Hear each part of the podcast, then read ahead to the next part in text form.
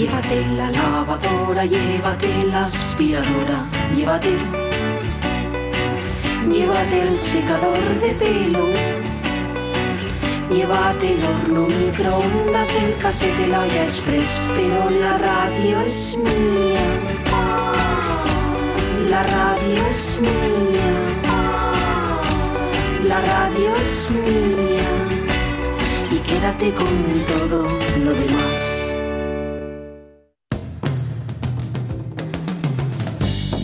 La radio es mía. Pachi Poncela.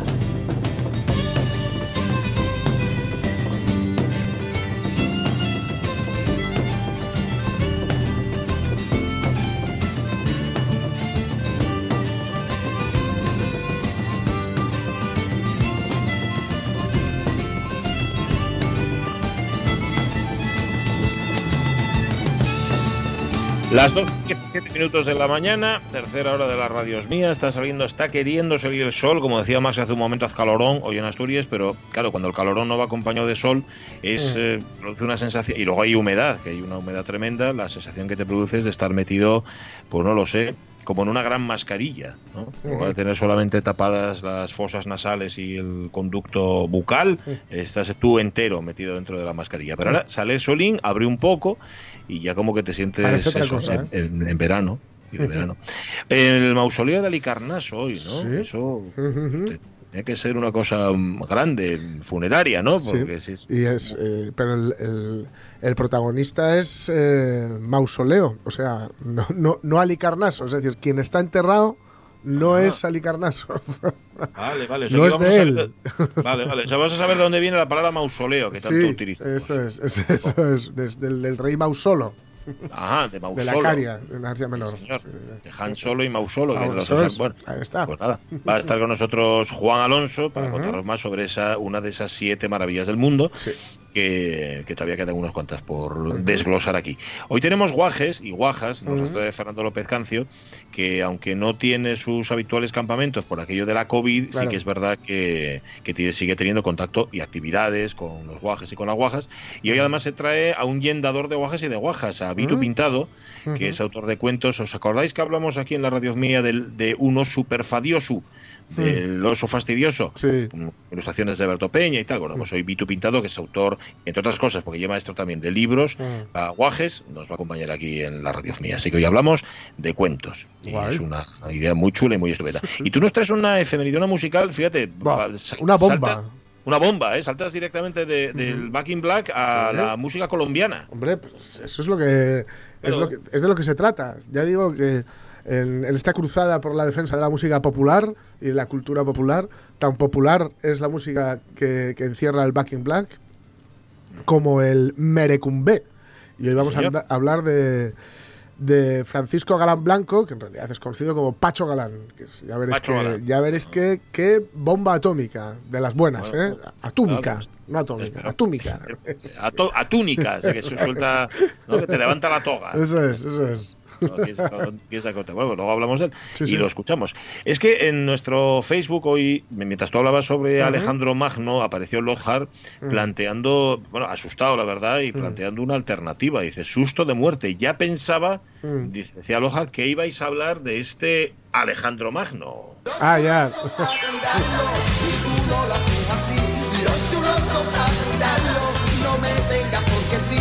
Los chulos son para para toda la vida entera. Los chulos son para cuidarlo y ellos cuidarán de ti. Sí, señor, porque originalmente Alejandro Sanz se hacía Sí. llamar Alejandro Magno. Mira, eh, tiene una historia este disco, el primer disco de Alejandro Sanz, Sí. que, no, que no es tal, que es Alejandro Magno, y donde aparece este single, o del que sale este single, Los chulos son para cuidarlos. Este verano, leyéndome, el, todo el verano, en, en casa nos compramos eh, la revista Jot Down, que está muy bien porque tiene artículos de, de- y entrevistas. Y, y te enteras de cosas de las que durante el resto del año ah, no les prestarás atención porque no tienes tiempo. Mm. Pero en verano, los 15 días que te coges vacaciones, dices, ah, pues mira, yo me lo leo enterito, ¿eh? Sí, sí, todos, los, bien. todos los veranos. Bueno, pues en el Yotout de este año, de este verano, aparece una entrevista con Luis Migueles. Luis. Migueles es tal vez la cara oculta de la movida madrileña. Es un Mm. tipo que estuvo en todo, absolutamente en todo, que ahora el tipo está en Alemania haciendo música y, y- que por cierto dice en la entrevista que en España no sabemos lo que tenemos, ¿eh? que Mm. España, que, que estamos atocinados, que no nos hemos dado cuenta todavía del potencial. Bueno, eh, el tipo cuenta, él es productor, autor de canciones, etcétera, etcétera, y cuenta cómo en los años de la movida, él convivía con el Capi, que es otro de estos Mm. personajes también fundamentales de aquellos años de movida. Bueno, pues un tío del Capi, de este correligionario suyo, llegó con, con dos, con dos primos de, de este del Capi que tenían un grupo. Ujú. Y, y eran dos primos y un amigo de ellos. El amigo de ellos era Alejandro Sanz, Ujú. que tenían un grupo y que querían hacer una cosa rumbera y todos los demás. Y entonces Capi le preguntó a este a Miguelez y, que- qué le parecía, ¿no? Y le dijo Miguelez, mira, el tal Alejandro tiene magnetismo, pero tus primos sobran. Total, que lo que iba a ser un trío se convirtió en, en Alejandro Magno. Que además este tipo, Miguelez cuenta que él quería meterle loops y cosas así un poco modernas, tipo DJ. Bueno, al final no fue, se quedó en una cosa bastante anecdótica, aunque él parece ser que está bastante orgulloso de, de este disco Mm. y de esta canción además. Los chulos son para cuidarlos. Así que hay otro Alejandro Magno en la Sí, historia. Sí, sí. O se cambiaría el apellido. Me imagino que por no entrar en competencia con el, Claro. este, ¿no? El macedonio. Yo, re- Normal. yo recuerdo cuando, cuando triunfó, ya no con este proyecto, sino como Alejandro Sanz, como Alejandro Magno, que en la presentación que hicieron, o en una de las presentaciones, o una de las veces que salió en televisión, en algún programa tipo Rocopop o algo de esto, salió con las luces apagadas. Y, Ah. y simplemente se escuchó, eh, se escuchaba eh, a alguien tocar la guitarra flamenca. Y a alguien Mm. tocar la, la guitarra flamenca, la guitarra flamenca escalofriantemente bien. Y era Alejandro, Alejandro Sanz. Mm. Que, que, claro, él siempre, siempre es, es cierto, siempre lo dice y es verdad. Él viene de ahí, lo que pasa es que luego su carrera la desarrolló por otro lado porque le Ujú. gusta vivir en Miami en una mansión y ser mi- multimillonario. Ya, que no, ¿no? entiendo por qué, pudiendo Como- vivir en Malta en un castillo. Claro, efectivamente. Pudiendo vivir en Malta en un castillo y dedicarse a pintar cuadros y a saltarse por la ventana para bañarse por las mañanas. Oye, por ejemplo. ahí, eso- mientras farfullas, pues, pues, pues bonita que era la ópera de Hijo de la Luna. Eso yo. Que me la cantó la, la Monse. Pues nada, los chulos son para cuidarlos. De Alejandro es Magno. El otro Alejandro Magno. Sí, señor. 12 y 23 minutos de la mañana. A lo antiguo, chavales, a lo antiguo.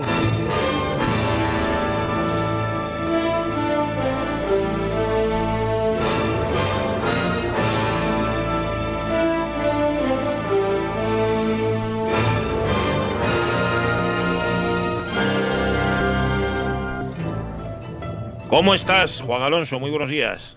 Muy bien, Pachi. Buenas. Estupendamente. Hola, Jorge. Me alegra mucho, me alegra mucho tenerte aquí de nuevo, mm, mostrándonos una de las siete maravillas del mundo antiguo. De esta que nos traes hoy queda algo, porque de la del otro día, por cierto, me acabo, me acabo de acordar, tal día como hoy, aunque Sí. bueno, esto habría que ajustar calendarios mucho, mucho para que Mm. la cosa coincidiera, tal día como hoy se cumple el aniversario de la quema por eróstrato de- del, del, vaya, me va a salir, del templo de Artemisa, templo en el año Artemisa. 356 a.C., tal día Mm. como hoy. Ajá, sí, señor. Mira, qué oportunos.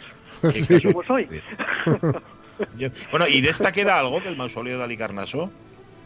Algo queda. mm, Mm, algo queda. Eh, recuerdo que cuando, cuando estu- aunque parezca una batallita, cuando estuvimos allí, claro, la- el objetivo pri- prioritario está en Alicarnaso, ¿no? La, la actual Bodrum.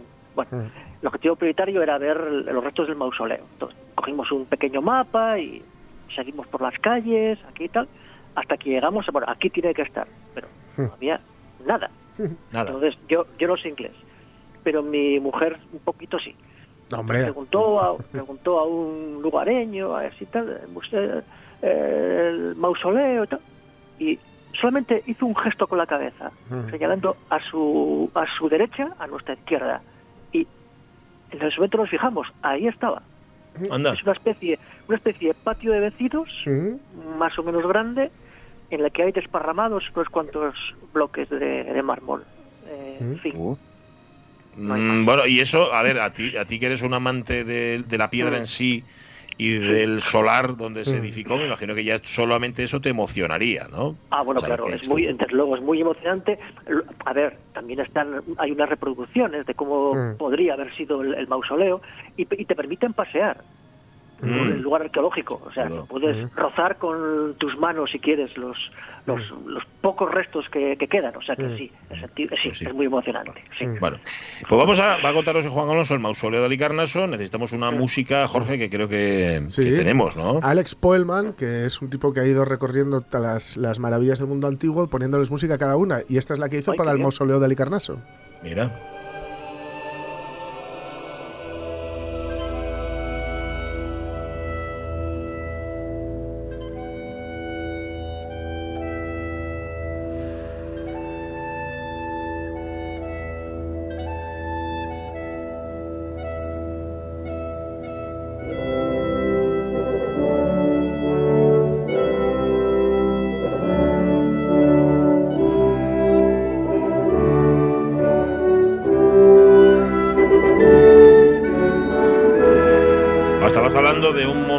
Monumentaco tremendo, bueno, monumentaco fúnebre, ¿no? Mm. O funerario, Sí. mejor dicho. Sí, sí, de hecho, bueno, la, la palabra mausoleo viene del, del rey que estuvo allí enterrado, el rey Mausolo. Mm. Era un rey que reinó en, en Caria, esta zona se llama Caria, que pertenecía al, al imperio persa entonces, en el siglo IV antes de Cristo. ¿eh?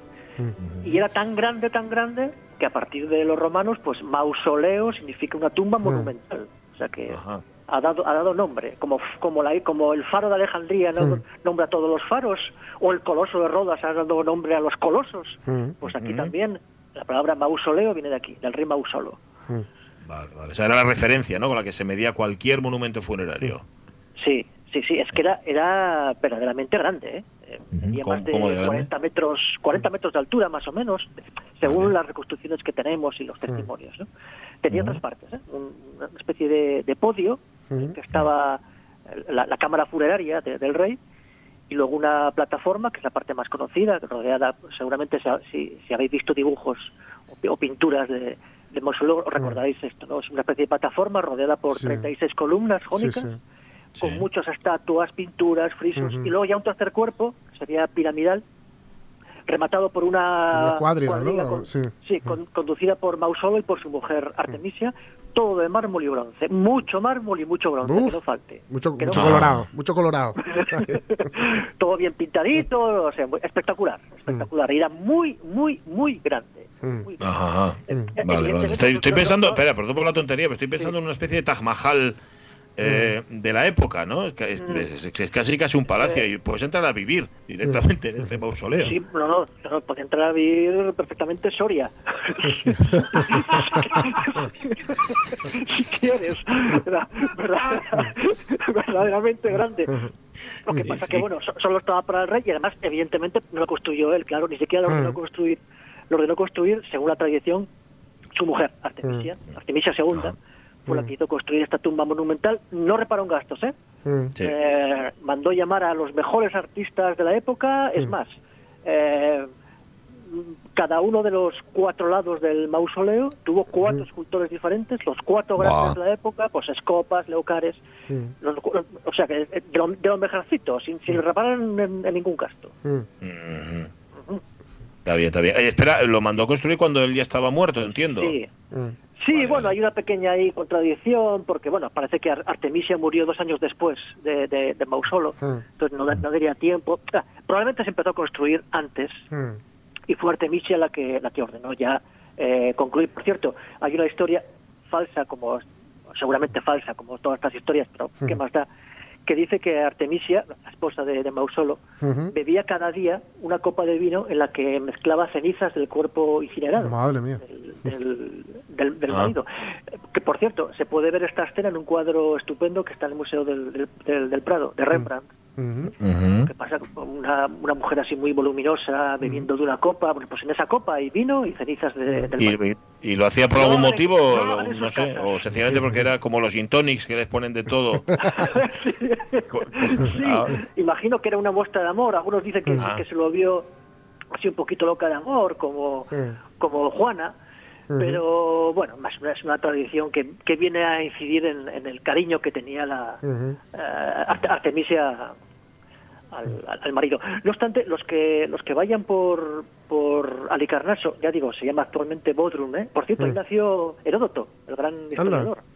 Ah, mira. sí, es, es- es de Alicarnaso. Bueno, pues cuando vayan allí, mm, debería ir después, yo le, le recomiendo a ver el, el Castillo de San Pedro, Mm. Que, que- que lo hicieron los, los, los caballeros, los caballeros Mm. hospitalarios, Ujú. es del siglo XV, y está hecho con gran parte Ah, de los bloques claro. reutilizados del, de- del mausoleo. Ah, Entonces, vale. si quieren sentirse como Indiana Jones, Sí. pues nada, pongan un sombrero fedora y mm, vaguen por, por, el, por el castillo intentando localizar las Sí. piedras que son del mausoleo. Son fáciles de ver, ¿eh? Claro, Son porque en el, en el 13 es cuando el terremoto, ¿no? Cuando el terremoto se lleva gran... Sí, bueno. La, verdad es que aguantó bastante bien durante 1500 años. Eh, sí, Lo que pasa vaya. que, bueno, luego invasiones, expolios, eh, Mm. los terremotos y por fin los caballeros, los caballeros hospitalarios que, se- que ya lo acabaron de, de destruir. Entonces, gran parte de lo que era el mausoleo se puede ver hoy Mm. en el castillo de San Pedro, que es precioso. Por cierto, alberga un museo de arqueología sub- subacuática maravilloso, Anda. de los mejores del mundo, de los mejores Mm. del mundo. Mm. Y entre las piezas hay un, eh, mi favorita, Mm.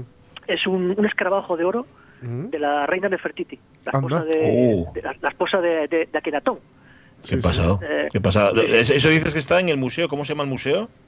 El, el Museo de Arqueología Subacuática, porque son, son tesoros tesoros que, que vienen de pecios, de, Mm. de, barcos, de, de- barcos hundidos. Mm. Y es muy, muy, muy bonito. Refrigerado, por cierto, Mm. está muy bien. Se agradece, ¿no? Y a la salida, sí, en, el mismo, en, en el mismo castillo pues hay un precioso lugar donde tomar un té Mm. a la fresca. Entonces la, la visita es maravillosa. Por si alguno se siente decepcionado con, Mm. con lo poco que Sí, queda del mausoleo. las, las vistas además, porque yo he estado mirando así algunas un poco fotos y tal, desde lo que era el, maus- el mausoleo, las vistas son bastante espectaculares, ¿no? No, no, desde, no, que- querrás decir solamente desde el castillo de San Pedro. Bueno, desde el sí, castillo, sí. Ahí sí. Mm. Lo que era el mausoleo no hay ninguna vista. Sí, sí, bueno. No, no hay, no hay Mm. nada. Patio, es, un, patio. es un patio, casi un patio de vecinos. Muy cerca está el teatro, ¿eh? eso sí, Mm. que está, está muy bien, del siglo V, está muy bien Mm. conservado. Y desde el, desde el museo, de- perdón, desde el castillo de San Pedro sí que se puede ver Mm. maravillosamente eh, Alicarnaso, que es una ciudad extraña, es, es bulliciosa por una parte muy tranquila por otra, Mm. muy turística, pero sin embargo por otros lugares muy muy tradicional, Mm. eh, con playitas estupendas y, lo- y la famosísima discoteca en la que no estuve, eh, Ali- Al- Alicarnás, que es una zona así muy muy muy Ibiza. Mm. O sea, que es una, una ciudad ver- verdaderamente interesante. Mm, Una cosa, una cosina más, antes de que se nos acabe el tiempo. Mm. Si, eh, algún, si algún oyente quiere ver lo que queda, queda, queda de, Mm.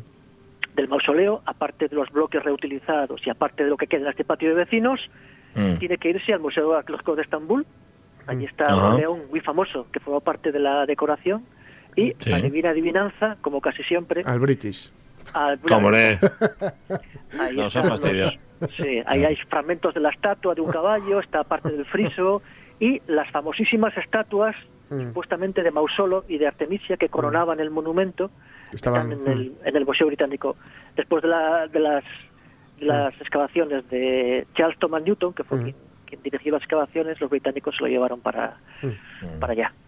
qué buena Así gente. que hay, hay que irse, hay que irse al británico, sí. Bueno, en esta zona tiene amplia experiencia en expolios, ¿eh? Sí, sí. Por ejemplo, los, los alemanes, por ejemplo, tampoco deben callar un poquito la boca también, porque muy cerca de Alicarnaso pues está Pérgamo y el altar de Pérgamo lo desmontaron piedra a piedra y se lo llevaron. Ahí está. Pero bueno, por lo menos tuvieron la paciencia de desmontarlo piedra a piedra, ¿eh? Eso hay que valorarlo. También. Eso sí, eso sí. O, o la, o la puerta de Istar de Babilonia Sí. también está desmontada También, ¿no? y está Ujú. también en, en Berlín. Ujú. O sea que aquí Ajá. hay, aquí hay para todos. Aquí estamos Ya todos no buenos para callar. Sí, sí, verdad. No vamos a hablar ya de- del Partenón, claro, Sí. ahí vamos a callar porque entonces igual nos enfadamos. Claro. Pues es la cuna de la civilización, así que nos la llevamos.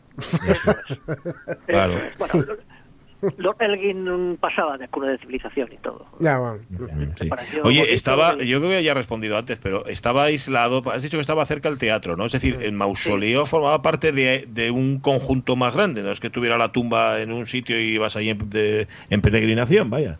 Sí, no, no, la imagen que tenemos de, de los grandes monumentos de la antigüedad como, como lugares aislados es, Sí. es equivocada. Eh, eh, siempre. Las pirámides de Egipto, por ejemplo, pues, Mm. Pues las grandes pirámides Keops, Kefren, Miquerinos o, o las demás no estaban aisladas, Mm. lejísimos, sino que formaban parte de un conjunto monumental enorme con templos, puerto, en fin. Mm. Eh, Lo que pasa que, bueno, ahí no podía ir tanta gente. Aquí sí, aquí seguramente pues habría muchísimo ambiente, pues como lo podría haber en el Coloso de Rodas, y, y era, era un lugar que estaba hecho para ser admirado. Entonces, evidentemente, tenías, tenías que verlo, porque impresionaba. impresionaba. Nada, con tu relato nos has impresionado también. Ahora tenemos que ir a Bodrum para ver lo que queda y, bueno, y cómo se reaprovechó. Aquí no se tira nada. Es lo que tira tira la historia y la No se piedra. Muy cerca, Gracias, por, Juan. por- por Sí. cierto, eh, eh, lo voy a decir, muy cerca está Didima y Priene. Didima. Muy cerca, muy cerca de, de Alicarnaso, que queda un poco alejado de las rutas turísticas. Recomiendo a los que vayan a esta zona de Turquía ver el templo de Apolo en Didima y el templo de Atenea en Priene. No, no lo olvidarán. Vale, ¿y esos son, están bien conservados y tal? Eh, no. Bueno, pero están ahí, están ahí, Están ahí. Eh, pero que hay, hay más, ¿eh? Más de lo que de lo que vemos aquí en el mausoleo y el templo de Apolo sí que están las columnas que se han caído, es como bloques de hielo que se hubieran caído de, de una furgoneta. Ahí está, lo que pasa que no se pueden abarcar con, con los brazos, son, son enormes. Y el lugar es precioso. Yo te recomiendo, sobre, sobre todo Priene. Ujú. Vale, pues nada, lo apuntamos también. Otro viaje. No obstante, ya te llamaremos para preguntarte los nombres exactos y eso. Que tomamos nota abuela pluma, luego se nos olvida. Muy Gracias, bien. Juan Alonso. Un abrazo el muy fuerte. día nos vamos a Alejandría, al faro. Oh. Ah, qué bien. Buen sitio. Buen sitio ese. Muy bien. Sí, sí, hoy, hoy- hoy que hemos estado hablando de Alejandro Magno. Sí, Ay, qué Precisamente. bien. sí, sí. Vaya, vaya día, vaya día que tenemos. Hoy, los de hoy hemos aumentado la audiencia La en el sector de los de clásicas. Hoy somos- nos va a declarar, nos va a declarar de interés, de interés eh, cultural la UNESCO, pero, no- pero- Totalmente. Nos van a llevar al British Exponer también. a. Abrazos, Alonso. Cuídate mucho. Igualmente, abrazo. Pachi. Jorge. Un abrazo, hasta luego. hasta luego. Chao. Mausoleo de Alicarnaso, que ya no se llama Alicarnaso, se llama Bodrum, está ahí en Turquía. Y, y sí, hoy es un patio en el que te paseas en torno a piedras y columnas y tal, pero mira, en el castillo de San Pedro puedes ver las piedras con las que se hizo el mausoleo. Y como tantas veces dice Jorge Alonso y Juan Alonso, estar ahí, estás ahí, Claro, estás donde claro, sucedió claro. la historia y ya está. Pero, y, como, y como nada surge, aparece, ni se crea casi ni se destruye, ¿no? Porque ya veis, es pasar de, de- de la historia de antes de Cristo, de lo que sería nuestra historia clásica o la historia clásica, a la Edad Media, los caballeros hospitalarios, que eran los, los, los rivales de los templarios, a las cruzadas, en fin. todo- las sí, sí. cosas van sucediendo una detrás de otra. Se acumula, se acumula la historia. Hablando de historia, fíjate, acuerdo histórico en Europa, mm, ujú. eh, dice el Mundo Today, y España logra llegar a un acuerdo con Holanda en parte por, por la estrategia de Sánchez de amenazar a Rute, Mm. al, al primer ministro de los Países Bajos, con una aguja infectada. Esto es del Mundo Today, ¿eh? Ojo. Sí, sí. Así cualquiera. De hecho, te ponen una foto, una reconstrucción de cómo tenía la aguja ahí preparada para amenazar a- al primer ministro de los Países Bajos. Bueno, eh, a ver, cuéntanos, que yo este señor Sí. no lo tengo ubicado. No. A Pacho, Pacho, Pacho Galán. ¿es Sí, nombre? Pacho Galán, Pacho Galán. Moría tal día como hoy en 1988, había nacido en 1906, así que tuvo una vida, bueno, bien, larga, los Ah, 82 añinos, bien, oye, guay. Eh, compositor, director de orquesta, cantante, músico, arreglista y sobre todo el creador del merocumbé. Aunque no vamos a empezar con el merocumbé, vamos a empezar con la base del merocumbé, la cumbia panorámica.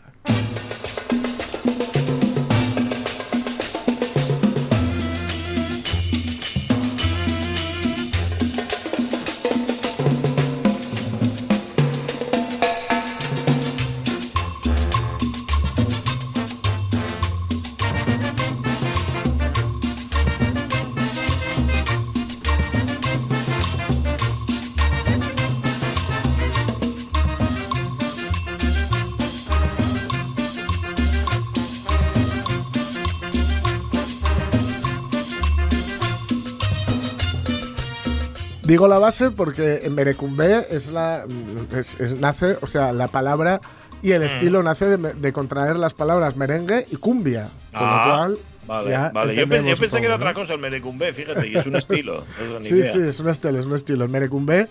Este hombre, Pacho Galán, bueno, venía de familia de músicos, él comenzó a estudiar música muy joven, a los 14 años ya tocaba el violín y el clarinete, le había compuesto ya algo por primera vez, y bueno, se inició en la década de los 20 ya de forma profesional, con, bueno, con 15 añinos, y luego, bueno, hay que decir que se prolongará hasta el 76, que es cuando se va a retirar, eh, el- más Ah. o menos el 76, sí, sí, después de vivir, bueno, pues un poco ya os podéis imaginar, ¿no? Toda esta eh, época de los cabarets, ¿no? De los cabarets en, en Latinoamérica, ¿no? Los- es un poco lo que tenemos ahí la- en la imagen La Habana, ¿no? Pero bueno, ahí eh, después de, de ganar el- un trofeo a la mejor agrupación folclórica en un festival de salsa en Caracas, ¿no? Y bueno, él es un poco, mm, di- digamos, marca el desarrollo de la música del Caribe colombiano, ¿no? La época de oro. Y, los cami- y, y también la, cuando comienza a orquestarse o comienzan a orquestarse los géneros tradicionales, digamos, ¿no? Que es lo que, lo, que, lo que empezaron a hacer. Si vais aquí, lo que cogen tiene una orquestación bastante potente de, de metales Sí. de- y sobre todo de percusión, claro. Total. De percusión. Ujú, ujú. Esto que escuchamos, ya digo, era una, era una cumbia, pero ahora sí que vamos a escuchar un merecumbe. Y atención, merecumbe. porque, porque la- la- la ca- este se llama además merecumbe atornillado. A ver.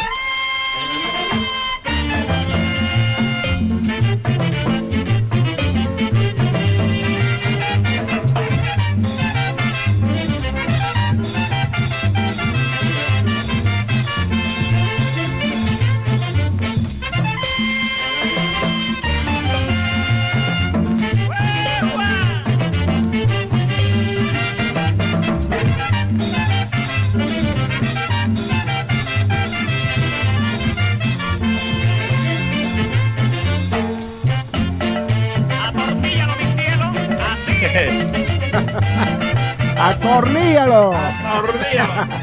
Si quieres bailar sabroso, el merecumbe. Atorníllalo, atorníllalo, más te gustará.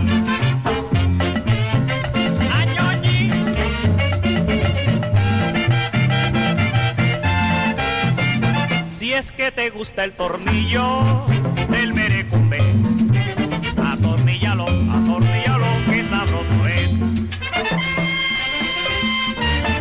ver, uno tiene la sensación de que la cumbia presenta un ritmo un poco más rígido Sí. y que al colocarle el merengue, Mm. fíjate tú, que, que en la cocina pasa exactamente lo mismo, como que se esponja un poco, Sí, ¿no? Tiene- claro. Y yo creo que a lo de atornillarlo es lo que hace falta, hace falta o nos hace falta a los europeos para bailarlo, un tornillo para la cadera, porque para que no se nos rompa al, al bailar esto, porque no estamos, no estamos hechos. Sí, sí, sí, es cierto que lo que le, digamos que las eh, mezcla también con, con el poder de la percusión, además, ¿no?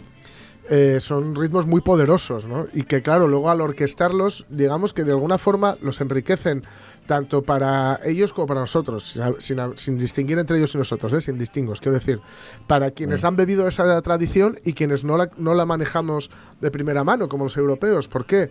Porque eh, lo, lo- lo podemos ver con, con, digamos, el- el traye- la trayectoria artística y vital del propio Pacho Galán, porque él estuvo en orquestas de jazz. ¿No? Mm. Entonces, claro, los arreglos que les hacen, los arreglos sobre todo, ya digo, de viento, que les hacen, son arreglos que a nosotros nos pueden sonar mucho más cercanos que si lo hubieran dejado en algo más rítmico, ¿no? Nos hubiera pi- pillado un poquito a lo mejor más lejos. Él estuvo en la Orquesta Atlántico Jazz Band, ¿no? En los 40. Y aquí, claro, ya un poco, quieras que no, al, al meterle esos, esos arreglos de, de viento, con la sección, ya digo, de, de metales, nos, nos lo acerca un poco más a lo que nos podía sonar de, de- otros ritmos, lo que nos podía sonar de, de otras bandas, lo que nos podía sonar incluso de las big bands norteamericanas, ¿no? Que nos También. llegaban mucho más. Entonces, bueno, hay que decir que, bueno, desde luego después de, esto de crear de alguna forma, que no es, no es el creador único y en solitario, ni muchísimo menos, sino que, bueno, había más músicos eh, relacionados con ello, pues eh, será conocido como el, el rey del merecumbe. Eh, estará en las grandes orquestas de los años 50, una que se llama Emisora Atlántico. Estas orquestas de los años 50 que luego son, es inviable poder, eh, digamos, mantenerlas, ¿no? Y acaban, acaban deviniendo poco a poco en grupos más pequeñitos. Y bueno, en el 55 tendrá, digamos, el, digamos, es curioso porque no se dice que, que compone Cosita Linda, que es a lo mejor la canción más conocida de él y que hoy no vamos a poner aquí. porque hay una canción que a mí me hace, que me gusta mucho y que quería poner. Eh, que, que- pero es curioso eso, no se dice que la compone, sino que la consolida, es decir, le da su forma última a una canción que era también de raíz popular, ¿no? Claro. Entonces, que será grabada, después de esa, darle esa forma última, se le harán otras 400 versiones de diferentes artistas. 400 versiones. de 400, Cosita Linda. sí, sí, de cosita linda. Que ponerosla después del programa, pero no ahora, ¿eh? Después del programa. Os, lo, no. os lo ponéis y ya verás cómo la, la vais a conocer. Pero es que a mí hay una canción que siempre me gusta, que me hace mucha gracia, y descubrí que aquí el amigo tenía una versión y dije, hay que ponerla. Estambul.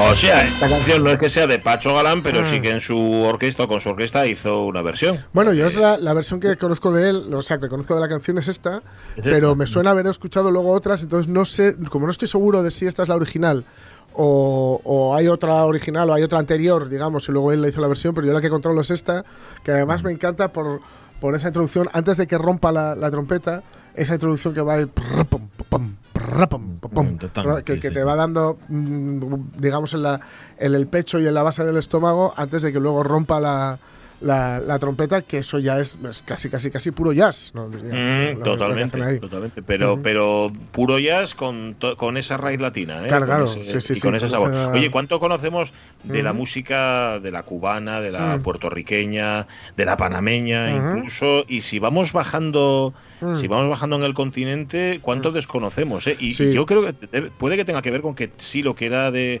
de Centroamérica para arriba llegó a Estados Unidos Claro. llegó y eh, llegó digamos al gran mundo discográfico Claro. y ahí y ahí fue un boom y sin embargo todavía Mm. tenemos que conocer eso de Colombia de Venezuela de muchos lugares Claro, claro, es que efectivamente, ¿no? La, la otra, digamos, que subió, fue ascendiendo hacia, hacia Estados Unidos y mucha gente, muchos inmigrantes también, luego también por situación política, ¿no? Cuba fue, digamos, el epicentro de todo esto, porque además es quedaba relativamente a mano, ¿no? A, a todos, entonces, mm, todos iba- to- mucha gran parte de esta música pasó por Cuba y de La Habana saltó a, a Nueva York, ¿no? Entonces nos, es, nos es más reconocible precisamente por eso, ¿no? Pero a partir de ahí para, de ahí para abajo eh, nos cuesta, nos cuesta un poquitín porque ya no nos, ya no, no nos ha llegado a través del filtro americano. Claro claro pues nada aquí hemos roto una lanza por la música colombiana que ayer por cierto era fiesta nacional Sí. en Colombia Ujú. el día de su independencia recordando a Pacho Galán Y hablando justamente de Estambul, fíjate, nos pone Rodríguez Rego que eso de piedra a piedra de los alemanes, que contaba Juan Alonso hace un momento, fue porque había un acuerdo entre Alemania y la Turquía de Ataturk para que Alemania les cediera infraestructuras ferroviarias a cambio de lo que encontraran. Es decir, los alemanes se llevaban las piedras de la historia y a cambio de que les dieran vías de tren. Mm. Fíjate, qué historia. Mm. Hay un vídeo en YouTube, creo, donde lo cuenta. Bueno, ¿tenemos a Fernando López Cancio por ahí? Sí, seguro ¿Sí? que sí. Sí, aquí estoy, presente. Hola. Buenas- ¿Y con, y- buenos y días. con quién estás? Con mucha buena gente estás ahí Pues estoy acompañado, con, con Bitu y con Olaya. ¿no? Y con Hola, buenos Hola. días. Hola, ¿cómo estáis? El, el- el mayor de los de los dos es Vitu, yo creo. ¿no? Sí. Entre Olaya Sí, y Vitu, ¿quién es? Ahí andan. Pero bastante mayor, ¿eh? No será para tanto. Oye, tenemos sintonía, ¿no? De, Hombre, claro. de cosas de Fernando. Sí, tenemos sintonía. Tú dime quién es ese reportero tan dicharachero que de verde va. Un, dos, tres, va.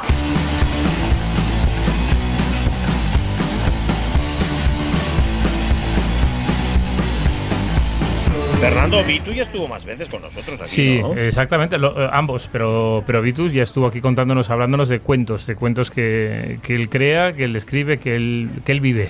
Y, y- y le viene aquí varias veces a, a hablar. Sí, señor. Bueno, yo creo que la última vez que hablamos contigo, Vitu, igual fue por el Os Superfadiosu. ¿Puede ser? Eh, pues puede ser, puede ser sí, porque fue el último que sacamos de tiempo eh, de, en ese caso sería tiempo de Aguilandu. Sí, sí, sí, Mm. así Sí, que seguramente. Sí, señor, sí, señor. Dice Fernando que tú vives en los cuentos. Es que los cuentos al final son transmisores de muchas cosas, ¿no? De valores, de tradición, de, de emoción, de cultura, de mucho. Claro, claro, en principio es lo que estábamos hablando ahora antes de entrar, ¿no? Que un poco, un cuento es que es todo, es un poco un reflejo casi metafórico de, de lo que es la vida, ¿no? Y entonces, pues es un estímulo gigantesco, es una reflexión, pues eso, para trabajar, como bien decías tú, pues los valores de, de esfuerzo, de superación, de, de sinceridad, ¿no? Para trabajar dilemas muchas veces Mm. morales, ¿no? Y, y después, bueno, para reflexionar sobre muchísimas cosas de, de la vida, para trabajar la capacidad crítica, la verdad te da muchas posibilidades, sí señor. Pues sí, y, y sin atosigar. O sea, estás contando un cuento que parece que no estás contando nada, que es Mm. muy liviano, que es muy ligero, pero la carga de profundidad ahí te va, ¿no? Claro, porque es que muchas veces, si quisiéramos trabajar un concepto, eh, pues eso, de socialización de una forma directa, pues podría ser como muy brusco, ¿no? Como comentas. Y sin embargo, el cuento es muy sutil, ¿no? A través de igual un personaje que puede ser bueno, como muchos de los nuestros, como el angulero, como el oso persadioso este, o como muchos otros más, ¿no? Como el nataliego, el tronco ese también que escribimos, pues eso, te acercas a los críos y puedes trabajar cualquier cosa. Yo encima que soy maestro, pues Sí. eso, desde cualquier área, desde matemáticas, lengua o cualquier tema, ¿no? Ciencias Mm. naturales, lo que sea. Mm. Pues sí. Yo tengo curiosidad por saber si a Olaya le cuentan cuentos o le contaban cuentos cuando era más pequeña. Olaya, ¿qué me Eh, dices? A mí me contaban cuentos como Caperucita y... mm, Y otro, ver, que, y otro que- otro que que te dijiste de tu abuelo, que te, que te contaba mucho tu abuelo. Peter Pan y mi abuelo cuando era pequeña se inventaba historias para que me durmiera y... Mm. Yo creo que eso también, eso creo que está muy bien en los cuentos y eso lo hablábamos todavía Vitu y yo el otro día que es eh, que es el que cuando se cuentan cuentos de forma narrativa y o sea lo van contando el típico cuento espontáneo también los los cuentos cambian cambian en función de la invención del abuelo en ese momento o, la o del estado de ánimo o que le van añadiendo cosas y va cambiando. Yo eso lo recuerdo eh, con mi madre que era la que nos contaba allí cuentos a todos los hermanos y cada día eh, había veces que eh, teníamos que corregir y decíamos no pero esto no fue así esto no, bueno cambia cambia esto cambia eh". y eh, había diferentes versiones no Sí, sí, lo, lo- lo que pasa que es curioso y ahí Vitu seguro que nos ayuda. Hay dos cosas en los cuentos. Los niños siempre quieren que se los cuenten igual, pero el cuento tiene que tener un elemento sorpresa. Es decir, eh, tiene que pasar algo inesperado, pero a la vez tienes que controlar eso inesperado, ¿no? Sí, sí que es verdad. Y además, bueno, los críos, claro, sobre todo los más pequeñines, como tienen un pensamiento concreto, tú les contaste un cuento de una determinada manera, le dijiste lo que era correcto e incorrecto, y ellos van a seguir con esa manera, no se lo puedes cambiar, ¿no? Pero claro, eh, lo que dices tú, esa magia que tiene el cuento, de que puedes cambiarlo, de esos abuelos, ¿no? Que te dan un giro al cuento muchas veces porque se olvidaron o, bueno, porque quisieron o cambiarlo. porque en ese momento necesitan darle un giro. También, sí, para enseñar algo, claro, claro, Porque claro. no quieren comer, no sé qué, y entonces resulta que... Sí, sí, sí, sí, que es verdad. Y al final, bueno, el niño protesta, pero al final incluso se queda igual con la nueva versión, porque Claro, le claro. acaba gustando más que la otra. ¿no? Con las leyendas en Asturias pasa lo mismo. Muchas veces de un pueblo Sí. a otro, Claro, pues hay claro. modificaciones, ¿no? Porque es eso, los abuelos o la gente que lo contaba, pues lo va modificando y lo va adaptando un poco a sus necesidades, ¿no? Como que las- de la vida real. Oye, y Olaya conocerá muchos personajes de cuentos asturianos. Estoy pensando en los, en los de las leyendas, en los de nuestra mitología. Por ejemplo, de Xianes. De- Las Xianes te suenan, ¿no, Olaya? Sí, las y... ¿Y qué más? A ver, uno que vive en las nubes, que tiene un- así muy mal muy mal café. El Nuberu. ¿Te suena el Nuberu, el que manda las tormentas? El Uberu... Es que me sé muchos, pero ahora no me salen los nombres. es que, Pasa es, siempre. que, es que va a pillar va a sí, Eso ocurre cuando atra- atraviesas esa, esa puerta, Sí. pero le pasa a todo el mundo, ¿eh? O sea, quiero decir, a nosotros también. Y la, y la brusa, la brusa que nos dijo antes también, pero nos dijo una cosa rarísima, que yo no me llego a creer, que no existía la brusa. Es ¿Cómo es que nunca he oído hablar de ella. La bruja nunca la vio. Oíste hablar de ella, ¿no? Mm. Eh, sí, pero... Pero, hay que de verlo. oídas. pero no decía que creía en Harry Potter. Pero sí, sí, pero es sí. otra cosa, ¿no? Son Ahora, ahora no sé si es más complicado o no. Igual resulta que es un auténtico alivio. Digo, Vitu, en una sociedad como la que vivimos hipertecnologizada, vaya, que los niños están con pantallas todo el tiempo, de repente meterles un, un libro, meterles un cuento donde tienen que imaginárselo ellos. ¿Verdad? Donde, donde tiene la, la- la parte de la imagen la tienen que poner con, con su cabecita. No sé si eso es más fácil o justamente todo lo contrario, lo agradecen. Pues mira, yo de- desde mi punto de vista es una de las paradojas. Igual que los críos eso tienen esa atracción a todos los medios tecnológicos que incluso en clase para explicar una pequeña tontería le eh, enciendes la radio digital y ya se les abren los ojos, ¿no? Y lo estás explicando igual que si fuera de otra manera, incluso menos atractivo, pero para ellos es más atractivo. Sin embargo, lo de coger el cuento, lo de sentarse en el rincón de la biblioteca, pasarlo, no sé, o leerlo, ver los dibujos y eso, dejar volar la imaginación, yo creo que todavía por lo menos el cuento de papel sigue enamorando más a Mm. los niños que el- los cuentos digitales. Mm. No sé lo que pensáis vosotros. No, no, yo de hecho eso mismo, ahora mismo lo acabo- vengo de dar un taller de Mm. monitores, eh, ahora mismo y, y acabo de trasladar exactamente eso. Eh, la Sí, parte ¿eh? de que por muy parece que eh, hablan del Fortnite, de Mm. los videojuegos, de los Sí. juegos tal, pero luego cualquier juego, cualquier, no solo eso, libros, sino cualquier juego de la comba, cualquier mm, dinámica que parezca tal, les encanta muchísimo. Por lo tanto, que no estemos confundidos, que, que les gusta, que nos lo diga Olaya.